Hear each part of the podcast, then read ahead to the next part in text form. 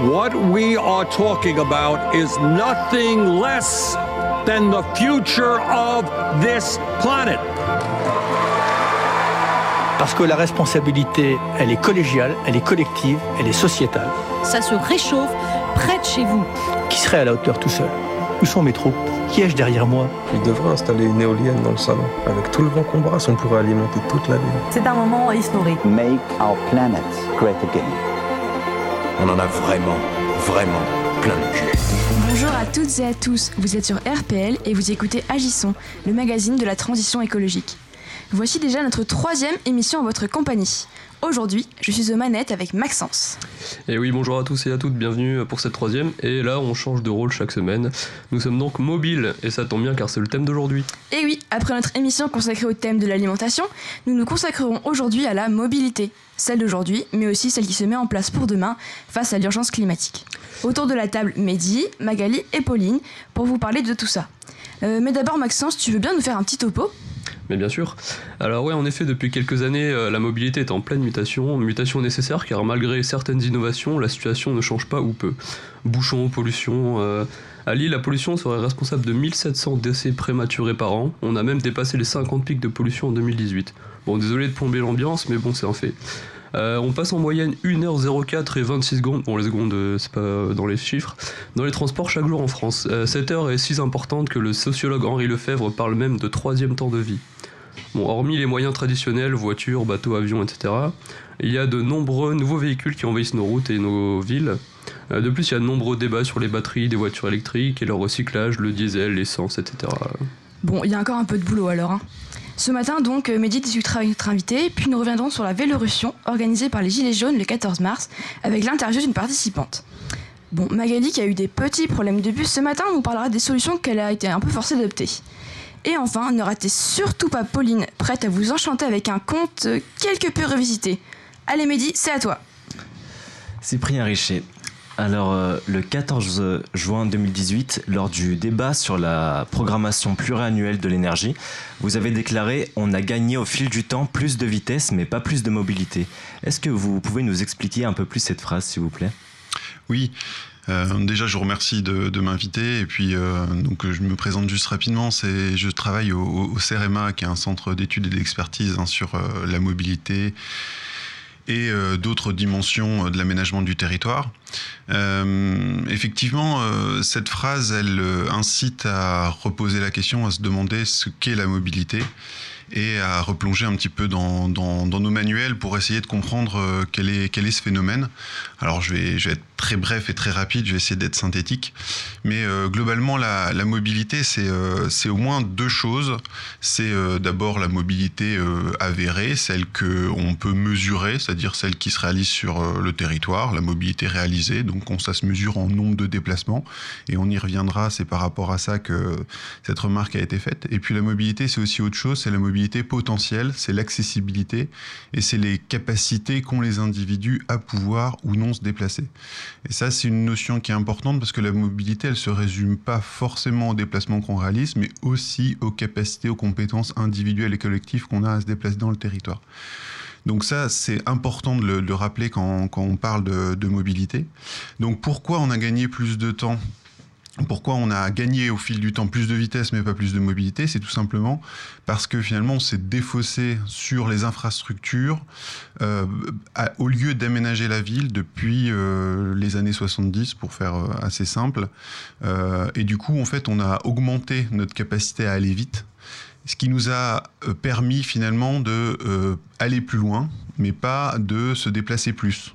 Et donc, si on mesure la mobilité, comme on le fait dans les enquêtes euh, mobilité certifiées CEREMA, euh, dans toutes les agglomérations françaises, on a à peu près 200 enquêtes aujourd'hui euh, en France qui nous permettent de, de, regarder précisément les choses. Grosso modo, la mobilité individuelle, un jour, c'est entre 3 et 4 déplacements par jour et par personne. Et ça a très peu évolué au cours du temps grosso modo, on reste vraiment sur les mêmes bases. Donc par contre, ce qui a augmenté, c'est la mobilité en voiture et c'est les distances parcourues. Et de fait, euh, au lieu de se déplacer peut-être de 1 à 2 km euh, en vélo euh, dans les années 70 pour aller au travail, aujourd'hui on en fait 10 ou on en fait 20 en voiture. Et donc ces véhicules kilomètres supplémentaires finalement sur nos infrastructures posent aujourd'hui énormément de problèmes. On a finalement créé euh, un vrai dysfonctionnement du système en mettant toutes ces voitures sur les routes et en créant finalement de la congestion sans créer de mobilité supplémentaire avec tous les impacts qu'on connaît aujourd'hui sur euh, l'environnement, la consommation d'énergie. Donc on est face à un véritable défi. notamment des impacts, des impacts sociaux aussi, n'est-ce pas Juliette? Absolument Midi. Donc euh, du coup on va écouter un entretien avec Héloïse. Héloïse elle est engagée à côté des Gilets jaunes, mais elle est aussi militante au sein d'Action non violente COP21. On est revenu avec elle sur la Vélorussion du 14 mars dernier à Lille. Alors une Vélorussion c'est quoi? Tout simplement une manifestation à vélo. Tout de suite, l'interview Vélorussion Gilets jaunes. Agissons. Agissons. Quel est le message envoyé par les Gilets jaunes de Lille lors de cette euh, Vélorussion?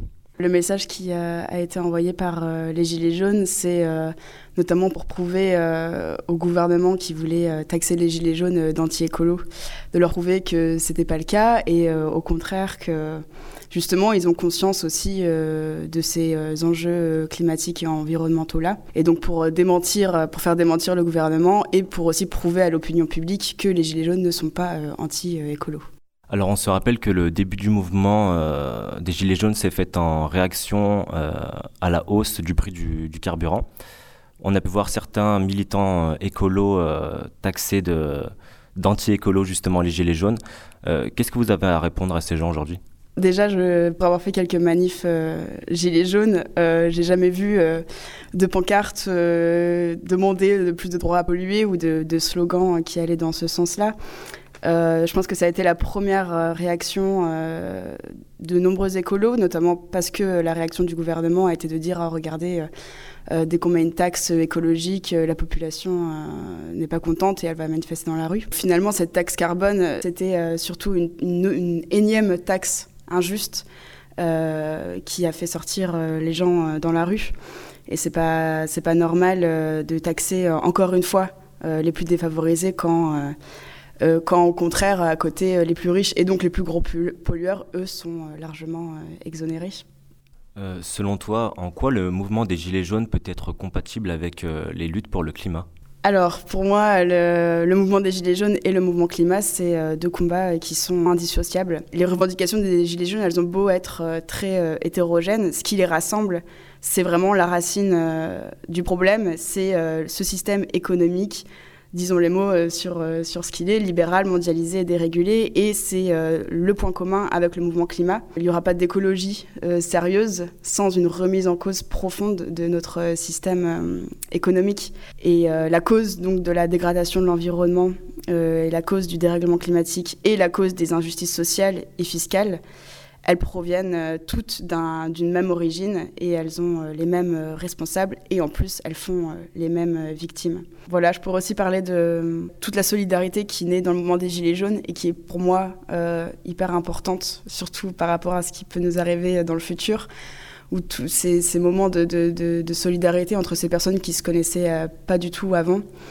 Euh, elles coopèrent, elles s'organisent ensemble et euh, par rapport euh, aux chocs qui vont sûrement nous arriver, aux chocs environnementaux et climatiques, ces instances de solidarité, c'est des, des, des, biens qu'il faut absolument, qui sont précieux et qu'il faut qu'il faut absolument soutenir, chérir, et, et c'est pour ça que c'est important d'aller discuter avec des gilets jaunes, que les mouvements climat aillent discuter avec les gilets jaunes et inversement. Quoi. Agissons. Agissons. Agissons.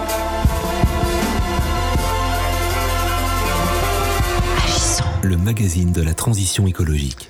Donc euh, je remercie euh, encore une fois euh, Héloïse pour cet entretien. On est toujours avec vous, Cyprien Richet. la question après cette écoute sera quelles seraient selon vous les actions appliquées à la mobilité qui pourraient résorber les inégalités sociales?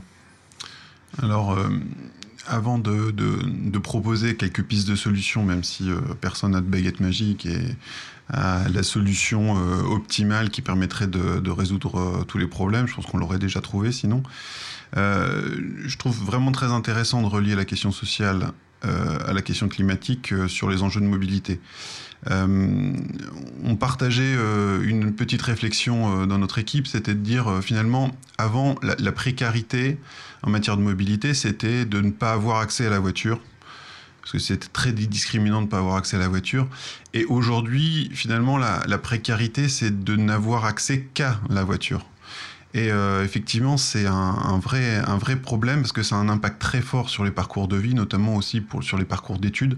Hein, on, peut regarder dans, la région euh, euh, Hauts-de-France, euh, finalement, certains choix d'études supérieures se font en fonction de nos capacités de mobilité. C'est-à-dire certains ont la possibilité d'aller étudier là où ils le souhaitent, et d'autres le font par défaut. Ils vont au plus proche de là où habitent leurs parents parce qu'ils n'ont pas forcément de moyens d'aller chercher des études supérieures plus loin. Donc on, voit que ça a eu un impact, une incidence très forte, y compris sur tout notre parcours de vie. Donc c'est pour ça que finalement il faut pas euh, il faut pas euh, mener à la légère hein, ce, problème-là. Et je dirais il y a peut-être trois pistes sur lesquelles on, peut agir. La première, ça revient à la définition euh, finalement de la mobilité dite au début, c'est-à-dire que la mobilité c'est une compétence qui s'apprend. Et finalement, on a peu d'occasions d'apprendre la mobilité, d'apprendre, d'acquérir des compétences multimodales pour pouvoir finalement utiliser un certain nombre de mobilités en fonction des temps de la journée, en fonction des contraintes, en fonction des distances à parcourir. Et ça, c'est quelque chose vraiment d'important dont certains organismes se saisissent, notamment pour la, par la réinsertion par la mobilité éviter finalement d'encourager de, cette dépendance à la voiture qui entraîne aujourd'hui beaucoup de vulnérabilité et beaucoup de souffrance finalement, euh, parce que euh, le prix du carburant euh, sera quand même amené à augmenter. En tout cas, il faut, faut s'en passer. Donc on, crée de la vulnérabilité quand on crée de la dépendance à la voiture. Donc apprendre, apprendre des, compétences. Ensuite, le, deuxième axe, ça me semble être celui d'aménager il faut, il faut véritablement qu'on se pose la question de comment on aménage notre territoire et euh, finalement de, contester ou de discuter notre, euh, notre choix euh, du, de, de, la métropolisation. Euh, quelque part de l'action locale, euh, euh, la traduction un peu locale de la mondialisation. C'est-à-dire on essaye d'avoir des centres hyper puissants qui, qui, regroupent à peu près toutes les principales fonctions métropolitaines et qui attirent un large territoire, qui vide presque un large territoire. Et tout ça, finalement, ça crée de l'efficacité d'un point de vue économique, d'un certain point de vue économique, mais ça crée surtout de la dépendance au réseau et beaucoup plus de mobilité pour pouvoir arriver en fait dans ces centres. Et donc effectivement, il y a une question d'aménagement du territoire, donc mieux répartir les fonctions plus équitablement sur le territoire pour éviter de tout mettre au même endroit et de donner la prime à ceux qui peuvent y accéder. Et, puis euh, rééquilibrer aussi notre façon d'aménager la mobilité, donc euh, moins faire d'infrastructures. Donc euh, je dirais ça simplement, je dirais il faut surtout avoir des solutions soft pour les modes lourds Hein, euh, la voiture, les transports collectifs. On a déjà beaucoup d'infrastructures, elles coûtent très cher à réaliser et on peut mieux les gérer euh, dans l'espace et dans le temps. Hein, avec euh, en, par exemple en, lissant en fait les, phénomènes de pointe pour éviter la congestion. donc ça peut être une solution souvent plus efficace que de rajouter des infrastructures supplémentaires. Et puis à l'inverse, des interventions lourdes, des infrastructures pour les modes actifs, euh, vélo, marche, qui peuvent justement, qui ont une efficacité très importante euh, dans différentes parties du, territoire et qui pourraient justement euh, gagner, gagner encore en, part modale si finalement on, mettait en œuvre une véritable ingénierie de la mobilité pour ces mobilités-là, comme on l'a fait par ailleurs pour, pour la voiture notamment. Et puis j'ai une troisième, euh, une troisième piste, c'est euh, elle est plus large et je rentrerai peut-être un peu moins dans le détail, mais il y a une vraie, véritable question à se poser sur la remise à plat de la fiscalité euh, en matière de mobilité. On a plutôt tendance aujourd'hui à empiler les mesures. la dernière, finalement, c'est les cyclistes qui, ont, qui, qui, qui négocient une indemnité kilométrique vélo c'est très intéressant, mais c'est une mesure qui s'empile par rapport à d'autres mesures et des niches fiscales qu'on ne remet pas forcément en cause, notamment des niches fiscales pour l'automobile, des primes pour les, euh, pour les véhicules électriques, qui posent aussi d'autres questions. Donc il y a une vraie question à se poser sur une remise à plat. On a, aussi, on a aujourd'hui beaucoup d'investissements de l'État, beaucoup d'argent public mis dans la mobilité, et euh, il serait peut-être temps de se poser la question de son efficacité. Merci beaucoup. Merci. Merci beaucoup pour cet entretien. Euh, on va faire une petite pause musicale. Euh, on va écouter tout de suite euh, Pour me rendre à mon bureau des ogres de Barbac. On se retrouve juste après pour continuer. Et puis n'hésitez pas à nous suivre sur notre page Facebook.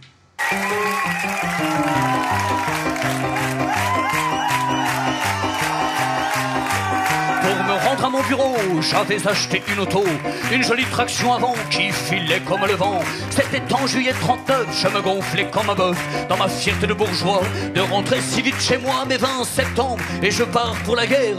Huit mois plus tard, en revenant, réquisition de ma 11 chevaux légère, fin bretonne provisoirement pour me rendre à mon bureau. Alors j'achète une moto, un joli vélo moteur faisant du 40 à l'heure. À cheval sur mon tof, je me gonflais comme un bœuf dans ma fierté de bourgeois de rentrer si vite chez moi. Elle ne consommait presque pas d'essence, mais presque pas, c'est encore trop.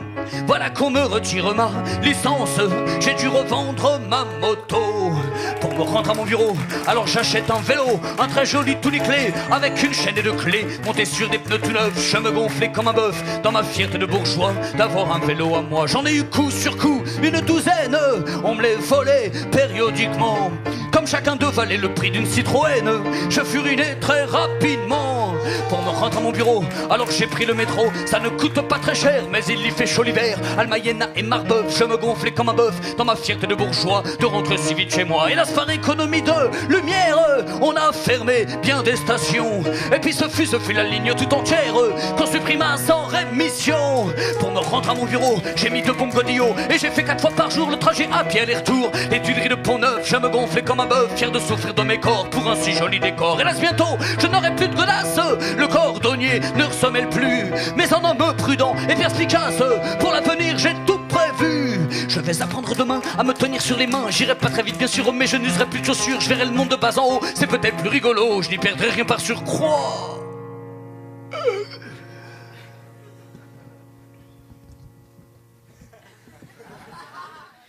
Il est pas drôle à l'endroit.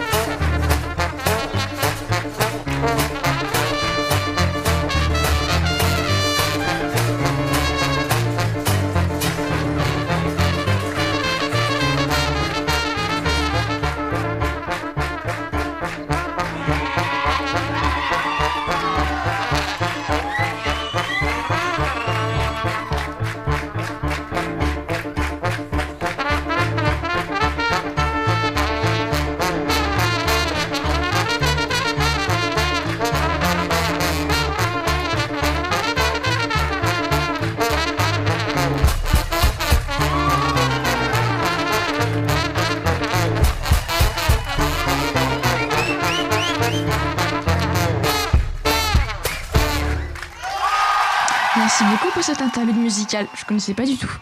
Donc euh, pour celles et ceux qui nous rejoignent à l'instant, vous, écoutez Agissons sur RPL et nous sommes ensemble jusqu'à 10h30. Aujourd'hui avec nous Cyprien Richer pour nous parler gouvernance des mobilités, intermodalité et articulation entre transport et urbanisme. Exactement Juliette. On continue avec une citation qui cette fois n'est pas de vous Cyprien, mais du philosophe Jean Baudrillard qui déclara en 1967 La mobilité sans effort constitue une espèce de bonheur irréel, de suspense de l'existence et d'irresponsabilité. Qu'est-ce que ça vous évoque? Alors, ça m'évoque, euh, je dirais, plusieurs euh, réflexions sur euh, un peu les, nos, trajectoires de, de, développement en matière de mobilité. Euh, la mobilité, ça a été un, un, peu le bras armé aussi du développement économique et des, des, différentes révolutions industrielles. Et, et c'est vrai qu'aujourd'hui, on, on, arrive dans une situation où on doit se reposer la question de la place de la mobilité par rapport au, un peu au scénario, aux trajectoires qu'on veut emprunter. Alors, on, si on résume très simplement les choses, je dirais qu'il y a, a peut-être trois tra trajectoires qu'on qu a essayé d'engager jusqu'à présent. Euh, une première trajectoire qui était celle euh, qui, est celle du développement durable qu'on qu engageait, euh, au début des années 2000. Euh, L'idée du développement durable, ça reste de continuer à se développer, donc continuer à agir pour la croissance, mais une croissance un peu plus verte, un peu plus euh, vertueuse, euh, qui permettrait finalement de, poursuivre notre façon de se développer en, y amenant un petit peu de, de, de verdissement un petit peu de notre économie. Donc ça, c'est une trajectoire qu'on a, qu'on a engagée euh, au début des années 2000 euh, et qui finalement euh, s'accommode bien de, de, solutions qui sont celles de la voiture électrique où finalement on va remplacer un moteur par un autre, mais on, on va finalement poursuivre dans ce développement-là en se disant que la voiture et électrique, elle a un peu moins d'impact carbone, elle en a quand même, et beaucoup, euh, mais elle en a un peu moins que la voiture thermique. Donc voilà, donc on, on poursuit et on essaye de, de, trouver des solutions plus durables. Euh, donc ça, ça reste très très discutable et euh, ça pose la question de finalement euh, de l'ampleur de la réponse, euh, je dirais, environnementale face au, au défi qui est, qui est le nôtre. Euh, on a une deuxième phase qui est celle, je dirais, de la transition écologique. On, est aujourd'hui un petit peu dans cette réflexion-là. Donc la transition, elle euh, porte bien son nom, c'est bien l'idée d'effectuer de, un, un, virage. Et euh, dans, dans, ce virage-là, alors il y a certains qui pensent qu'on va pouvoir effectuer ce virage avec euh, beaucoup de technologie.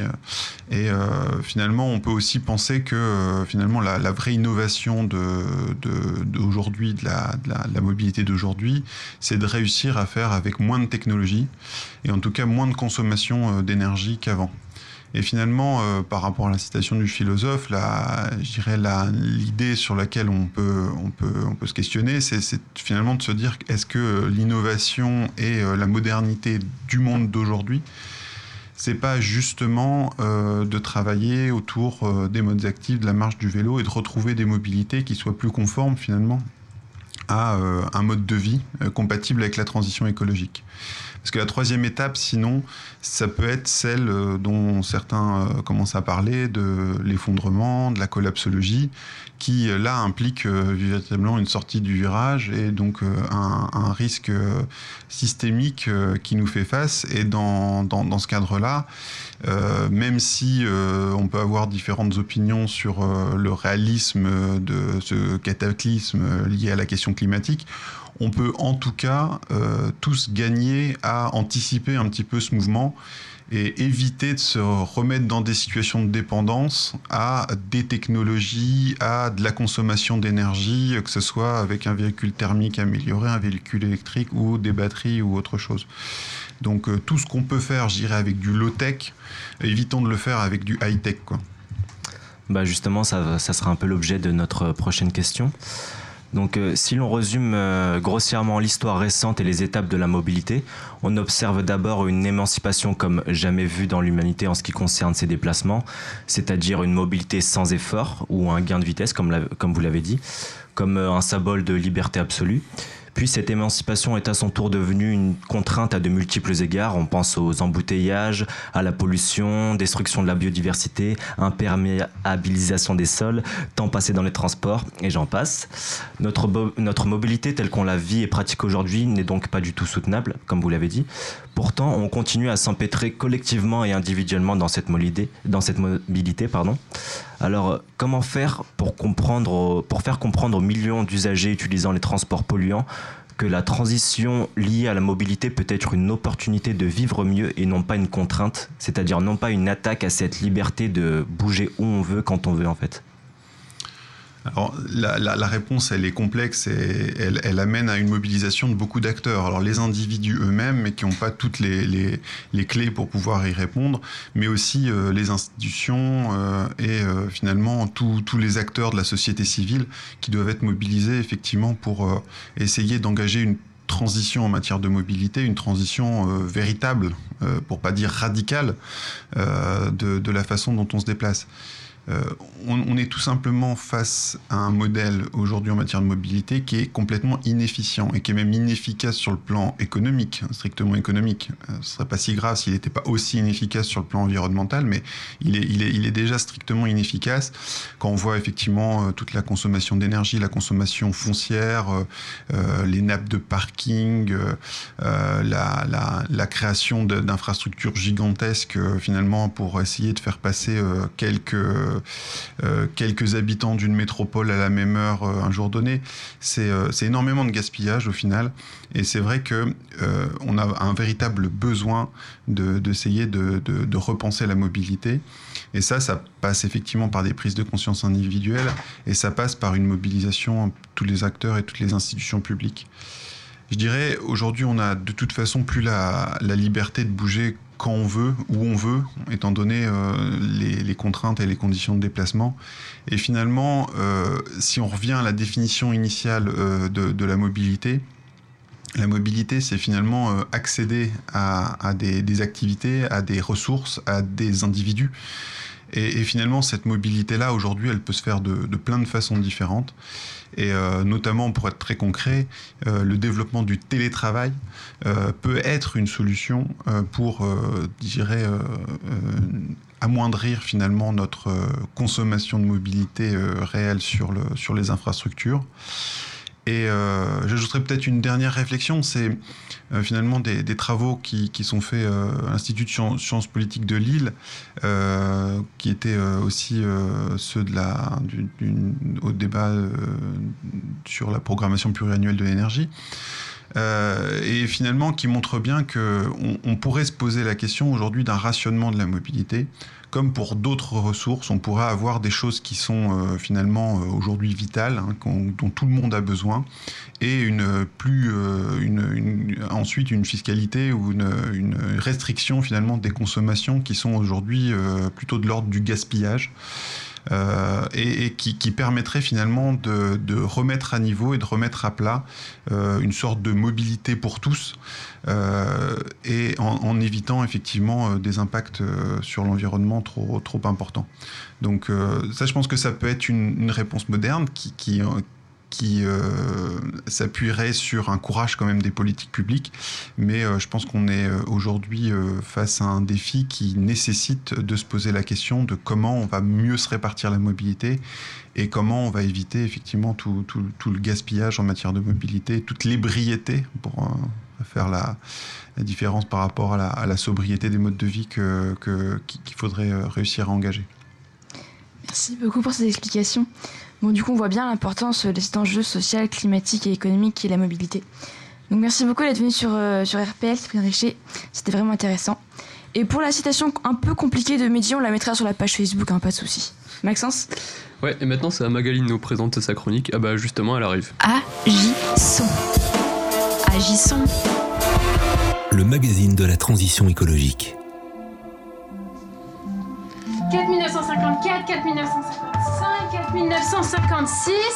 Attends, attends, Magali, qu'est-ce que tu comptes là? 4957. Ah, enfin arrivé, vous allez tous bien?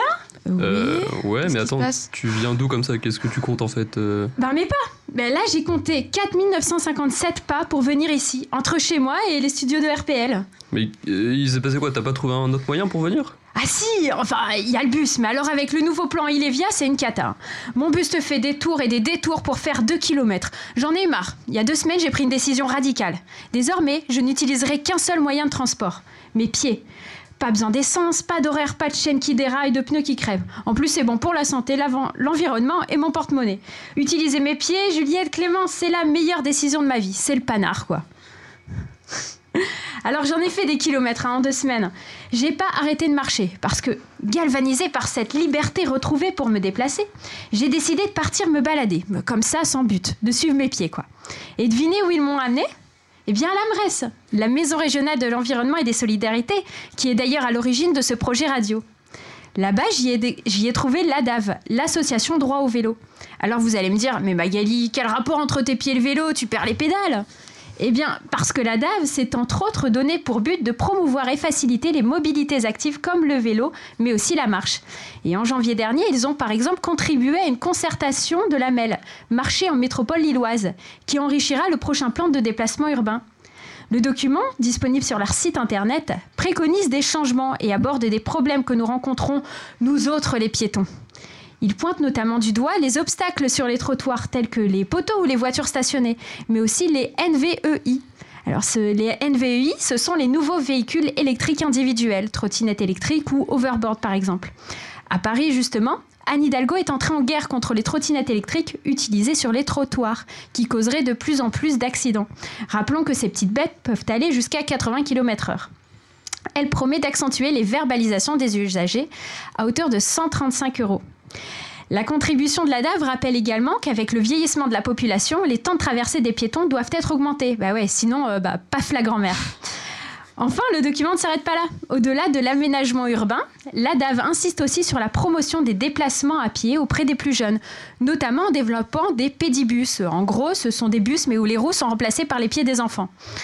D'ailleurs, la DAV a accompagné de En Savoir Plus, l'association d'éducation à l'environnement pour un développement durable, ont créé le CREM, le Centre ressources régionales en écomobilité. On vous mettra tous les sigles sur notre page Facebook. Le CREM organisera début juin la première édition du challenge Écomobilité scolaire Hauts-de-France qui se déroulera dans l'ensemble des établissements scolaires de la région. Alors, heureuse de voir que des associations se bougeaient pour le bien-être des piétons, j'ai continué de suivre mes petons en prenant mon pied. Et alors que je commençais à ressentir les premiers signes de fatigue, me sentant suivie depuis quelque temps, je me suis retournée. Et c'est là que je les ai vus. 7000 personnes étaient en train de me suivre, brandissant des pancartes et des banderoles. Et sur l'une était écrite Marche du siècle du 16 mars. J'en croyais pas mes yeux, hallucinant. Alors je suis allée les voir, je leur ai dit mais vous n'êtes quand même pas venus me soutenir dans cette nouvelle activité, vous me faites marcher. Impossible d'obtenir une réponse, ils étaient tous en train de scander on est plus chaud, plus chaud, plus chaud que le climat. Alors me sentant moi aussi plus chaude que le climat, nous avons tous continué à marcher ensemble pour une planète moins polluée. Merci Magali. Bah, moi je propose qu'on se mette tous à l'émission à marcher parce que bah, ça a l'air sympa quand même. Hein. Voilà. Donc, euh, le mois dernier, du coup, c'est Justine euh, qui nous avait fait rire avec son horoscope à la sauce écolo. Donc, bon, Magali, tu nous as aussi pas mal fait rire, c'est vrai. Mais là, aujourd'hui, c'est aussi Pauline euh, à mes côtés qui va vous raconter un conte de son enfance, peut-être de la vôtre. Mais alors, pas d'happy ending ici, hein, car vous l'aurez compris, le réchauffement climatique n'épargne personne. Et eh oui, nous aimons les contes car ils commencent par Il était une fois et se terminent toujours par Et ils vécurent heureux. Mais les histoires que nous racontons à nos enfants seront-elles encore plausibles en 2050 Devrons-nous dire Avant, la baleine bleue était le plus gros mammifère, comme nous le disons des dinosaures? La neige révélera-t-elle encore de l'imaginaire? Possible. Alors je vous propose un conte moderne pour ne plus raconter d'histoire à vos enfants. Il était une fois, dans une petite boutique de l'île, Geppetto, un vieux sculpteur de bois qui n'était plus sculpteur de bois. Sa boutique avait longtemps été le repère de la ville. Avec les arbres de la citadelle, il taillait, ponçait, sculptait et créait de beaux objets. Très vite, on l'accusa d'exploiter cette denrée déjà si rare. Peu à peu, il vendit tous ces objets en bois pour les poêles et cheminées des Lillois. Mais les Lillois n'avaient plus besoin de bois. Il faisait déjà bien trop chaud en hiver. Et de toute façon, il n'y avait plus de bois des palmiers à huile avaient remplacé les derniers hectares afin de recueillir de l'huile de palme. Les habitants pouvaient se passer d'arbres, mais pas de Nutella. La ville de l'île où poussaient des palmiers à huile était surnommée l'île de Palme. À l'île de Palme, où il n'y avait plus de bois, Geppetto avait tout de même réussi à conserver une merveille, Pinocchio, un petit pantin de bois qu'il cachait précieusement sous les épluchures de son compost. Geppetto avait fabriqué Pinocchio en souvenir de son ancien métier, et il connaissait la valeur de son pantin. Aux enchères, ce bout de bois valait des millions. car il n'y avait plus de bois. Ainsi, Pinocchio ne pouvait sortir de chez Geppetto, car il aurait été volé pour être vendu. Le souhait le plus cher de Geppetto était que sa marionnette devienne un vrai petit garçon, un vrai petit garçon qui ne soit plus du bois d'une valeur inestimable. Le 5 juin 2050, journée mondiale de l'environnement, son vœu, enfin, fut réalisé par la fée bleue. La fée bleue avait 4,5 milliards d'années et n'avait pas la vie facile. Elle répondait à tous les besoins des hommes, mais très peu étaient ceux qui la remerciaient. Elle donna vie à la marionnette en espérant que cette fois-ci on l'estimerait.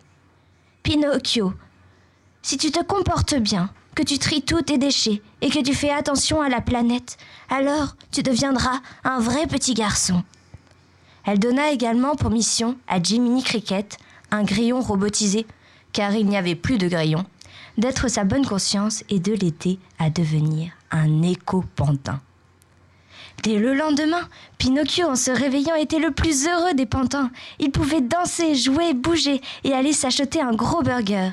Il était si enthousiaste à l'idée de pouvoir vivre comme il l'entendait qu'il en oubliait les bons conseils de la bonne fée. Il alla alors au McDo en voiture sans se soucier de son empreinte carbone. Jiminy tentait par tous les moyens de l'en empêcher. Mais rien n'y faisait. Pinocchio ne réfléchissait pas aux conséquences. La fée bleue, mécontente, apparut alors et lui demanda Pinocchio, à quoi était ton burger? Il répondit alors Aux légumineuses. La fée lui demanda encore Pinocchio, avec quoi es-tu allé au McDo? En vélo, bien sûr. Mais dès qu'il mentait, son nez s'allongeait et s'allongeait encore. Pinocchio était encore loin d'être un écopantin, mais la fée, indulgente, lui donna une seconde chance. Pinocchio, plein de bonne volonté, obéit pendant quelques jours. Il tria ses déchets, se lava à l'eau de pluie, réduisit sa consommation de viande et prit chaque jour son vélo. Jiminy Cricket était si fier de lui et lui disait C'est grâce à des petits garçons comme toi que les grillons n'auraient pas disparu de la surface de la terre.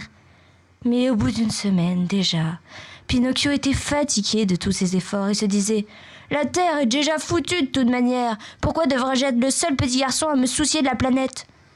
Alors, il décida de s'enfuir, loin de la boutique de Geppetto, bien au-delà de l'île de Palme.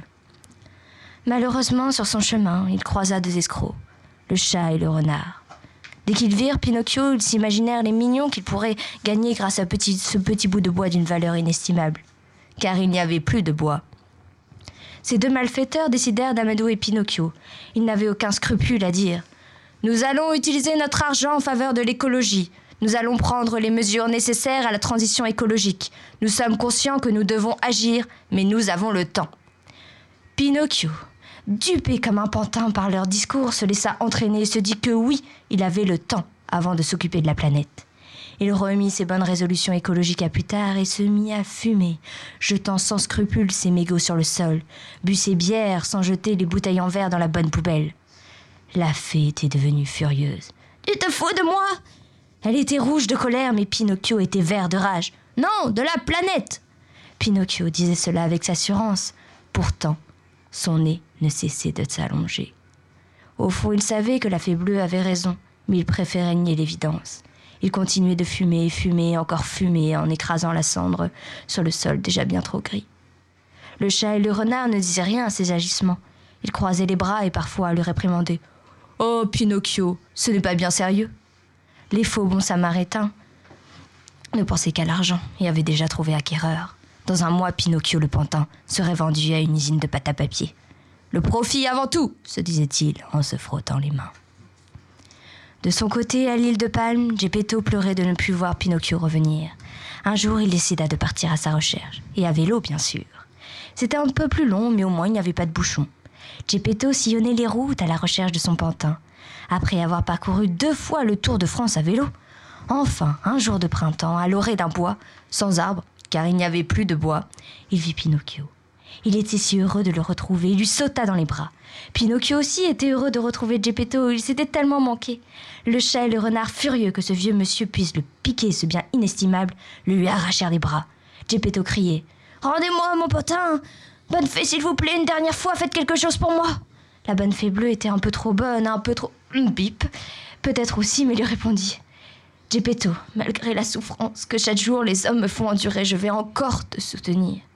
Aussitôt dit, aussitôt fait un coup de baguette magique, qui n'était pas en bois, car il n'y avait plus de bois, le chat et le renard se virent expulsés loin, loin de ce bois sans bois. Geppetto enfourna alors son vélo, mit Pinocchio sur le guidon et pédala, pédala, aussi vite qu'il pouvait, loin, très loin de ce bois sans bois vers l'île de Palme. Oh, Pinocchio était heureux. Geppetto, excuse-moi, je vais devenir un parfait éco-pantin, et bientôt je serai le petit garçon éco-citoyen que tu as toujours rêvé.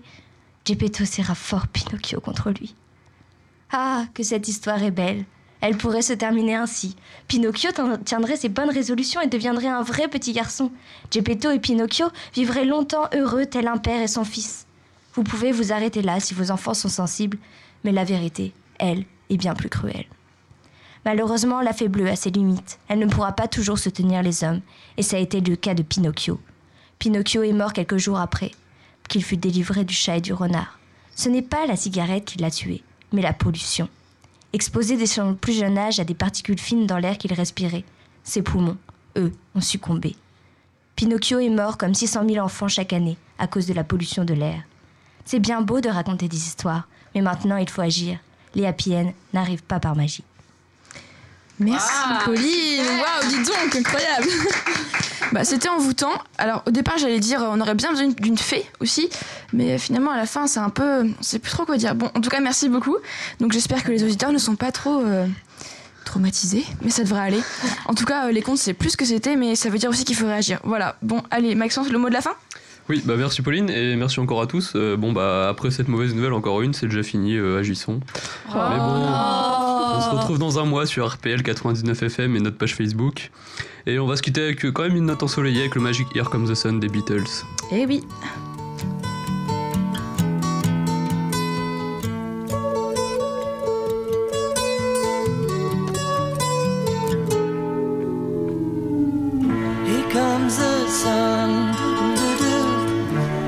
Comes the sun. I say it's alright.